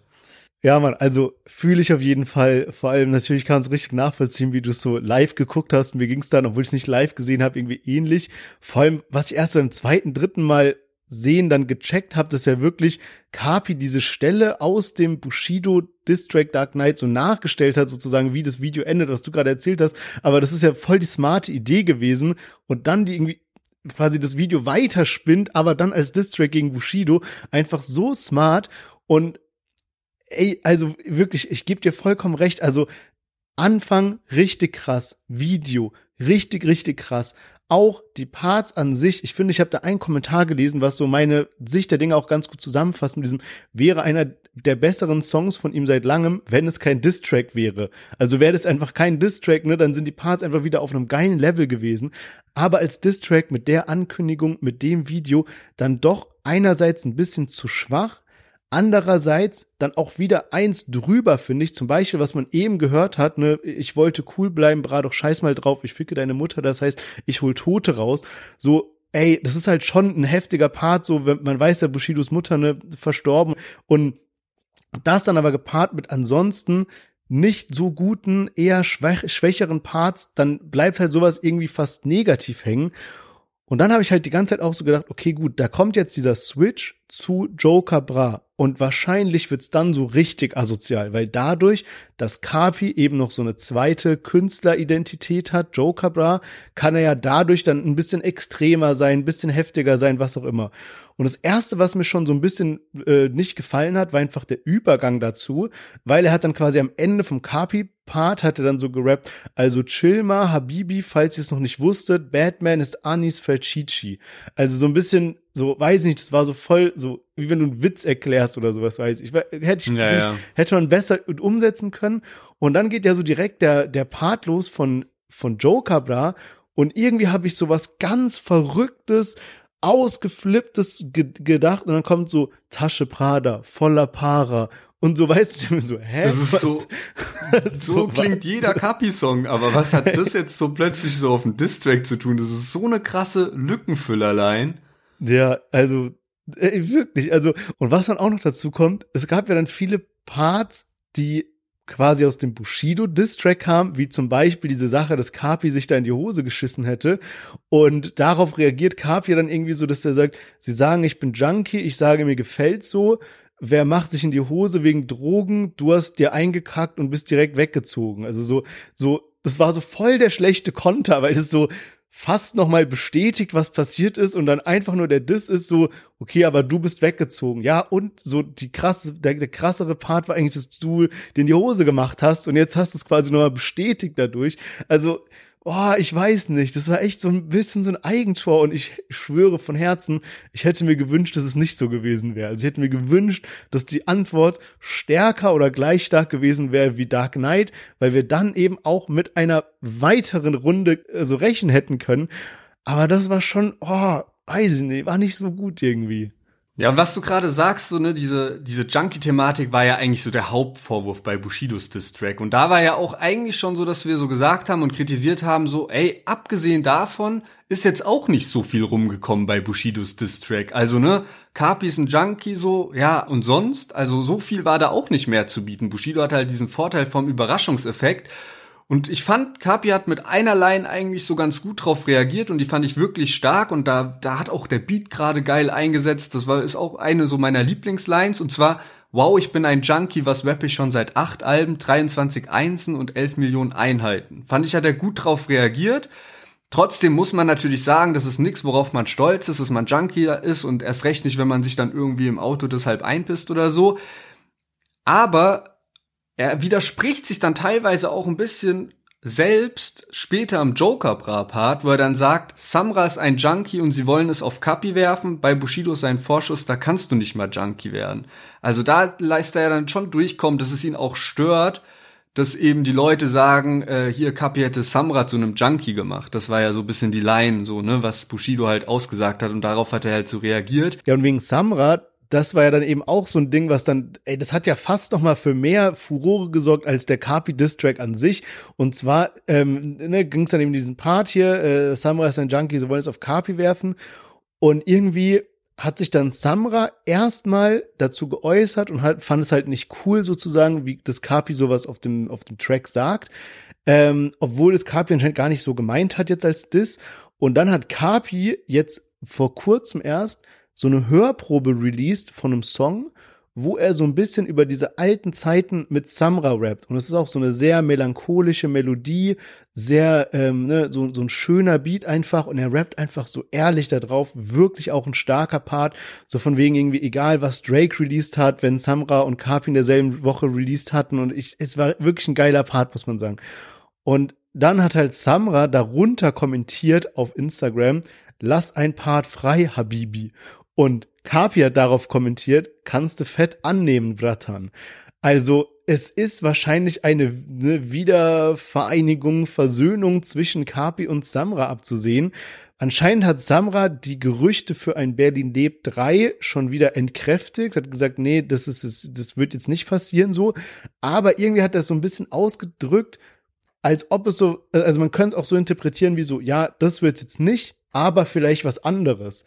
Also an sich schon heftig und da kann ich mich nur an mein vorheriges Kommentar anschließen mit so, man muss sich mal geben, in was für einer gestörten Zeit wir gerade so sind, dass irgendwie Bushido, Shindy und jetzt vielleicht Kapi, Samra wieder zusammenkommen und so. Also Digga, Kollege, Kollege Fari dann auch bald wieder und sowas. Also wirklich, es ist alles wieder auf Anfang. Ja, echt wildes Hin und Her dabei Samra und Kapi, weil ja Samra wirklich auch so, so abgefuckt erst war, weil man die Line, finde ich, auch ein bisschen falsch verstehen konnte.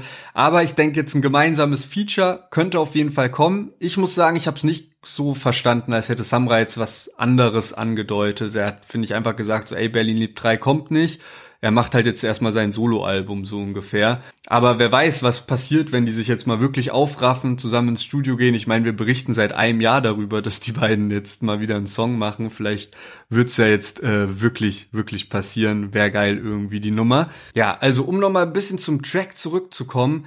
Du hast schon gesagt, ne, die Lines haben irgendwie nicht so gescheppert so und man muss schon sagen, bei Bushido ist natürlich viel verbraucht irgendwie, aber da gibt's trotzdem noch so viel Potenzial. Vielleicht sind jetzt so Sachen mit Sommerhaus der Stars oder Versöhnung mit Shindy irgendwie zu spontan gekommen, aber Kapi hat am Freitag so aktiv auf Social Media so viele Memes geteilt, da war noch genügend Futter, was man irgendwie gut verwenden kann.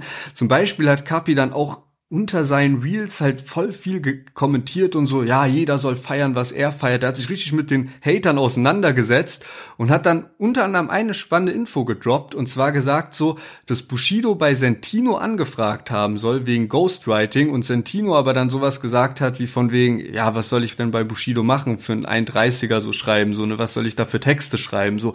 Warum hat er denn solche Themen nicht aufgegriffen, so, weil Kapi kommt ja jetzt im Nachhinein mit diesem Vorwurf auch so, ja, Bushido Bushido hat sein Distrack nicht selbst geschrieben, sondern dieser Dominik Lange, so, ne, der da auch angegeben ist und so. Aber warum hat er denn diese ganze Thematik nicht besser in den Distrack integriert? So, das wäre doch eigentlich Top-Thema gewesen und das wäre wirklich was gewesen, was nämlich dem Distrack fehlt. Nämlich irgendwie neue Infos, die man noch nicht wusste. Es gibt keine einzige neue Info, die da irgendwie gedroppt wurde und sowas mit Sentino wäre doch eigentlich krass gewesen. Dann auch Kapi Bushido haben damals ja ein halbes Jahr zusammen bei EGJ gechillt. Warum gibt's kein einziges brisantes Thema aus der Zeit? Ist nix dabei. Ja, oder in dem Video sind ja auch noch so Arafat Abu Chaka und Yasser Abu Chaka dabei, die ja beide so lange und so eng mit Bushido waren. Die hätten ja auch noch irgendwelche Infos gehabt. Oder wie wild wäre das, wenn so Arafat so einen Satz sagt oder sowas in dem Song oder so, ne? Da war ja krasses ja, Potenzial. Safe. Und stattdessen sind dann halt so Lines dabei wie, warte, ich könnte noch viel erzählen, wenn ich drauf eingehe, zum Beispiel von deiner Scheinehe. Und dann geht's so weiter. Und das ist irgendwie so ein Gerücht oder keine Ahnung, was schon häufiger mal ein bisschen thematisiert wurde. Aber geh halt auf die Sachen ein und tiest es nicht nur an. Also genau dafür haben wir ja zwei Monate lang gewartet. So, wir wollen ja jetzt nicht irgendwie so hier mal da so bisschen was bekommen, sondern es muss ja eine richtige Antwort sein. Und Kapi hat halt sehr häufig nur die Lines von Bushido genommen und die halt ein bisschen verdreht und anders dargestellt, aber nicht so neue Lines, womit man sich dann irgendwie nach dem Kapi Distrack daran erinnert, Alter, die Line ist jetzt aus diesem Capital Bra Distrack so. Ja. Ja, und das erklärt dann eigentlich auch ganz gut so, wie Bushido dann darauf reagiert hat, weil ähm, er hat dann quasi so ein kurzes Video noch gemacht am Abend und meinte so von wegen so, ja, er hat sich das jetzt angehört und er hat echt mit vielem gerechnet irgendwie, aber das war dann echt irgendwie so schlecht, dass er jetzt nicht mal darauf reagieren wird. Ähm, er wäre an sich bereit gewesen, in eine zweite Runde zu gehen, aber quasi das Schlimmste für ihn sozusagen an dem Diss-Track oder so das Verletzendste, was ihn am meisten verletzt, kann man sagen, ist, dass der Track so schlecht ist obwohl jemand, also obwohl Kapi jemanden wie King Bushido, wie er sagt, dis und dann nicht was Heftigeres auf die Beine gestellt hat. Ähm, das heißt, er hat das Ganze so ein bisschen auch dann nochmal klein geredet. Darauf hat dann Kapi reagiert und hat dann so gemeint, so, ey, okay, wenn du wirklich so Battle machen willst, dann lass uns doch ein Live-Rap-Battle machen. So, ne, ich biete dir 100k, wenn du gegen mich live battles sozusagen. Wir holen, wir machen eine Halle voll und dann quasi so eins gegen eins Rap-Battle. Und man weiß ja von Rap am Mittwoch, dass Kapi es zumindest sehr krass drauf hatte äh, in der Vergangenheit, als er da Live-Battles gemacht hat. Ähm, aber ich bin mir zu 100% sicher, dass Bushido nicht darauf eingehen wird. Ähm, zweite Runde wäre natürlich schön, aber vielleicht muss es dafür dann erstmal wieder eine, noch eine zweite Runde, also eine weitere Vorlage von Kapi geben. Ja, also es ist irgendwie schade, weil ich habe mich auch gefreut, dass das weitergeht und es hätte noch ein sehr unterhaltsames Battle geben können, so in Zukunft, ne, einfach bei den beiden so, aber Kapi hätte da echt von den Lines her noch bisschen mehr drauflegen müssen und es ist eigentlich wirklich traurig, weil es halt verspieltes Potenzial ist, wenn du halt so ein 10 von 10 Video hast. Video war besser als Bushido, auf jeden Fall, ne, und auch der Beat war geiler als bei Bushido, das heißt, da hat sehr viel eigentlich schon gestimmt. Ich habe eine Theorie, dass vielleicht Kapi auch wollte, dass dieses Battle so schnell wie möglich zu Ende geht, weil auch nach dem Distrack, nachdem er den rausgebracht hat, hat er direkt noch in der Nacht so geschrieben, so von wegen so weiter geht's mit Baba Musik, hier hast du so deinen Track so so es hat sich schon so angehört, als will er das irgendwie so schnell abhaken und er wusste, er muss antworten auf den Track. Aber er weiß vielleicht auch, dass Bushido weitere unangenehme Stories über ihn in der Hinterhand hat und ich weiß nicht, ob Kapi wirklich so viel Kalkül hat, weil er jetzt im Nachhinein dann doch noch sehr viel nachstichelt. Aber diese eine Line, die er drin hat mit Werder Bremen werde ich nicht erwähnen, womit er eben so sagt, so, ne, ich halt deine Frau raus, könnte er eben schon ein bisschen darauf abzielen, dass er halt verhindern will, dass Bushido jetzt weiter gegen ihn rappt, weil ich glaube, die Lines, die Bushido oder die unangenehmen Geschichten, die Bushido in Bezug auf Kapi hat, das sind halt so Sachen mit so Fremdgehen, schlechter Vater und sowas. Also alles so Sachen, die Kapi wahrscheinlich nicht will, dass die an die Öffentlichkeit kommen. Und vielleicht hat er damit halt Bushido dann so ein bisschen probiert, den Wind aus den Segeln zu nehmen, weil was wäre das für eine Aktion, wenn Kapi so nichts gegen Bushido sagt und so auf Ehrenmann tut und so, ey, Werder Bremen werde ich nicht erwähnen und Bushido jetzt aber diese ganzen Stories raushaut. Ja. Ist nur so eine, so eine Theorie. Ja gut, ich meine, das ist ja schon auch ein bisschen verständlich. Natürlich musst du dir in so einem Rap-Battle schon irgendwas noch äh, zurückbehalten, sozusagen, falls eine zweite Runde geht und nicht dein ganzes Pulver verspielen.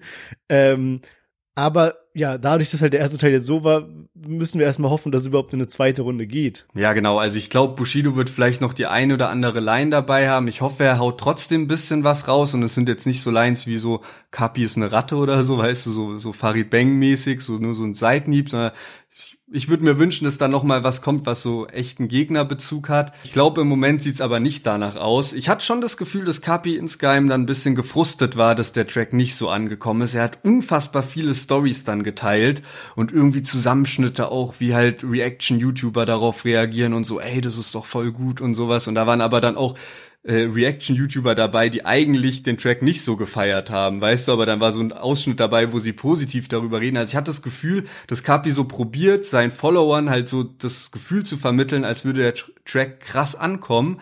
Er hat dann auch sehr schnell einen Vorwurf in seine Story gepackt, wo er gesagt hat, Bushido würde negative Kommentare kaufen, hat aber sowohl bei YouTube als auch unter seinen Reels extrem viele Kommentare gelöscht, die wirklich nicht Bots waren oder so, sondern wo Leute wirklich auch objektiv geschrieben haben, so ey, ich feier weder den einen noch den anderen, aber Bushido hat klar gewonnen oder sowas.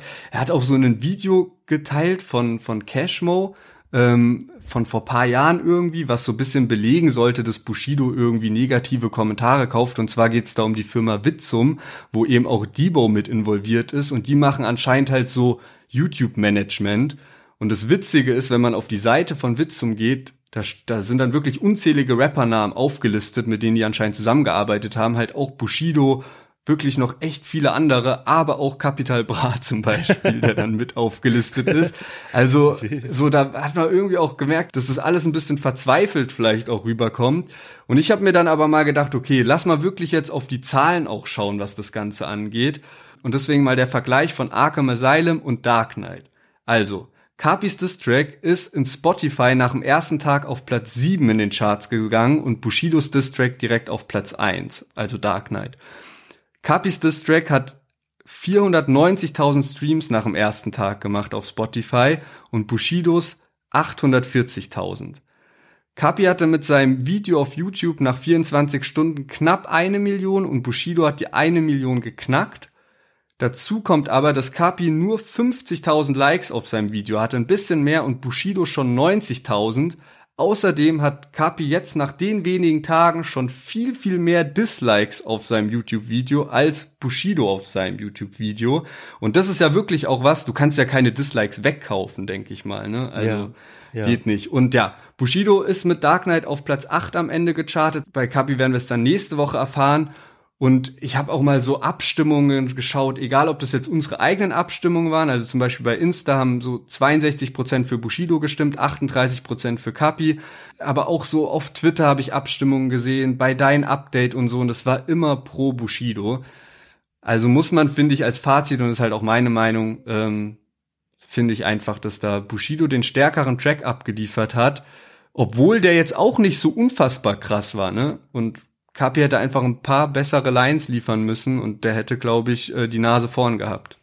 Ja, muss ich dir recht geben. Ich glaube, gerade in so einem Rap-Beef irgendwie gibt's einfach extrem viele Rap-Fans, die einfach nur wollen, dass das Ding so krass wird wie möglich und man da gar nicht mal so parteiisch rangeht oder so und dann am Ende einfach nur entscheidet, okay, was war jetzt der krassere Track? Und in dem Fall war es halt Bushido und wie du richtigerweise gesagt hast, obwohl der nicht mal so komplett zerstört hat, wie so ein Leben und Tod des Kenneth Glöckner oder zum Beispiel auch ein Free Spirit von Shindy, was ich extrem stark fand. So, es ist eigentlich nur so ein, zwei Lines, die hängen geblieben sind und trotzdem, weil Kapi das so aufgebauscht hat und das, was jetzt dann rauskam an Parts und neuen Infos, halt dann doch recht wenig war. Ich glaube, das hat dann dafür gesorgt, dass jetzt eben so diese Bushido-Seite dann so ein bisschen gestärkt hat und ich meine, wir sehen es ja auch, also an Kommentaren, Nachrichten etc. Ähm, ja, deswegen bin ich aber auch so gespannt, wie nächste Woche dann die Charts ausfallen werden, weil dann können wir das ja auch noch als letzte Zahl vergleichen. Genau, richtig. Ja, Bushido hatte einfach wirklich so den Überraschungseffekt. Den hat halt Kapi sich auch selbst bisschen genommen, weil er ja schon das Video davor oder den Drehort auch geleakt hat. Man hatte schon viele Infos. Ich glaube, das hat ihm auch geholfen, wenn er damit so überraschenderweise auch noch rumkommt. Das hat halt ein bisschen gefehlt und dann halt, wie gesagt, die Lines. Aber gut, wir hören uns nächste Woche wieder und wenn ihr bis dahin die Zeit überbrücken wollt, hier eine Hörempfehlung und zwar diesen August hat die wichtigste Jugendkultur der Welt Geburtstag gehabt und zwar Hip-Hop wurde 50 Jahre und der Podcast 50 Jahre Hip-Hop mit Songs in die Geschichte von der Musikredaktion Zündfunk von Bayern 2 taucht ein in die Geschichte von Hip-Hop und erzählt, wie Hip-Hop wirklich alles verändert hat, also Musik, Film und Mode und auch Sprache, Identität und Politik geprägt hat. Und den Podcast moderiert einmal Falk Schach, der ja auch bei uns im Interview war, und die Musikjournalistin Alba Witschek. Und die stellen euch Songs und KünstlerInnen vor und lüften da die Geheimnisse von Hip-Hop. Also, den Podcast 50 Jahre Hip-Hop mit Songs in die Geschichte findet ihr in der ARD Audiothek und überall, wo es Podcasts gibt. Und wir hören uns dann nächsten Montag wieder bei Deutschrap Plus. Macht's gut und bleibt gesund. Wir hören uns.